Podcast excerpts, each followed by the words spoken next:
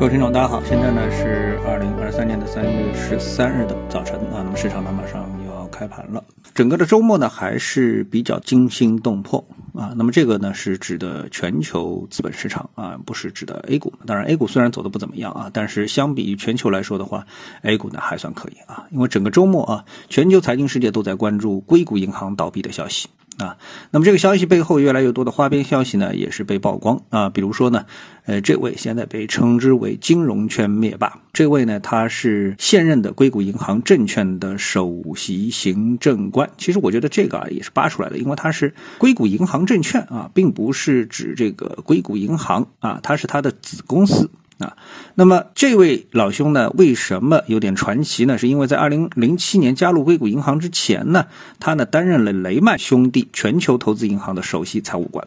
二零零八年呢，雷曼破产了。更早一点的时候呢，那么这位呢，在安达信会计师事务所呢，是开启他的职业生涯。然后呢，二零零二年呢，安达信呢是因安然事件而倒闭。啊，呃，这个我觉得有点牵强啊，但是呢，起码呢，它的最辉煌的时间应该是在雷曼兄弟的时候啊，而不是这次的硅谷银行，因为它是在硅谷银行的子公司。那么，硅谷银行它本身呢，还有一则花边消息呢，是在刚刚的三月七日，你想今天才三月十三日，而且是度过了一个周末，对吧？啊，它在三月七日的时候是连续五年登上了福布斯年度美国最佳银行的榜单，并入选福布斯首届金融全明星名单，然后过了两。两天倒闭了。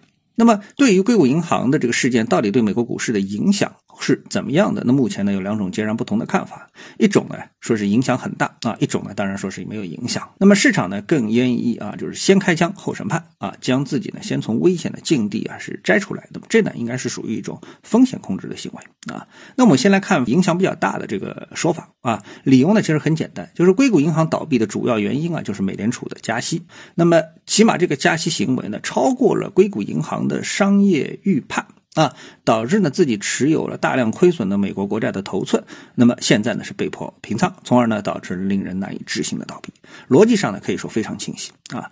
那么呃，在美国货币放水的那个时段呢，硅谷银行呢是获得了大量的低息的存款啊，比如说低至百分之零点二五，然后呢就买入了当时看来利息较高的美国国债啊，低买高卖，这个多少呢？那么当时呢就百分之一点五左右。那么现在来看的话呢，反而是显得相当的昂贵啊，因为为什么？因为现在美国国债啊，经常是在百分之四左右飘，对吧？因为呢，必须要支付客户源源不断的正常的提款要求啊，因为。呃，客户呢就是公司，公司呢在经营过程当中呢，呃，需要不断的提款，就把原来存进去的钱要提出来啊，来支付他的日常的研发也好啊，工资也好啊，要提啊。那么这时候呢，硅谷银行就不得不得付钱，那么他的这个钱呢又都套在国债里面，那么这时候怎么办呢？只能不得不去抛他的手里的美国国债，从而呢就坐实了亏损啊，把原来的浮动亏损变成了实际的亏损，最后导致了银行倒闭。从行业的逻辑上来说啊，就商业逻辑上来说呢，事前看没有太大的问题啊，并且呢，最让人担心的无非是这样的操作对美国银行业的影响到底有多深远。那么这也就是我们前次节目说的，据统计啊，美国加息对美国银行业造成了六千二百亿美元的账面的亏损啊，扛得住的，几年以后一定没事儿。啊，因为美国的利息一定会下来啊，但是扛不住短期挤兑压力的，那么立刻就玩玩啊。那么这个呢，就是美股啊现在最大的利空，最大的不确定性。但是呢，换个角度看呢，这也可能是美股最大的突发的利好啊，因为这段时间美股最大的利空就是预期通胀不会降下来啊。那三月呢，美国加息五十个点的概率呢是越来越大，这个呢导致了美股啊开始下挫，其实错的也并不是非常厉害啊。最后呢，真正造成美股上周大幅下挫的原因来自于硅谷银行的倒闭。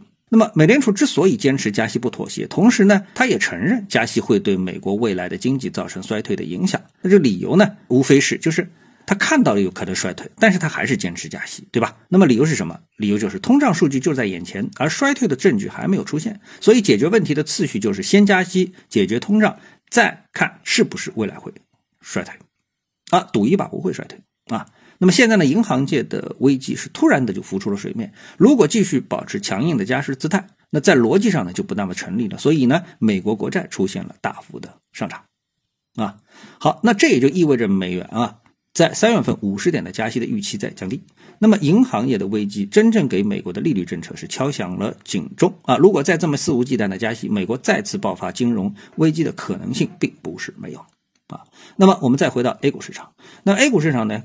目前所有的不确定性都已经过去了。啊。我们说基本面的。啊，那么我们来看这个上证指数，技术上呢是比较的难看啊，可以说调整刚刚开始。啊，因为连续的这个 K 线的累压之后呢，已经是深深的击穿了这个前一个蓝色的中枢。啊，并且呢有可能会击穿这个中枢的下沿。啊，这个呢看上去就非常难看了。啊。但是短期呢，我们看十五分钟图呢，它出现了一个区间套的一个结构，就是 A B C C 浪里面呢也有一个 A B C，那这样的话呢，它就预示着短线做空的力量呢，已经不是很充足啊。如果说在这里能止跌的话呢，市场呢就能够重新呢止跌企稳啊。因为起码我们目前来看，就 A 股本身而言，这利空啊，并不是非常的确实，也并不是非常的充足。那么这一点呢，我想大家还是有所共识啊。A 股到底现在有什么利空呢？对吧？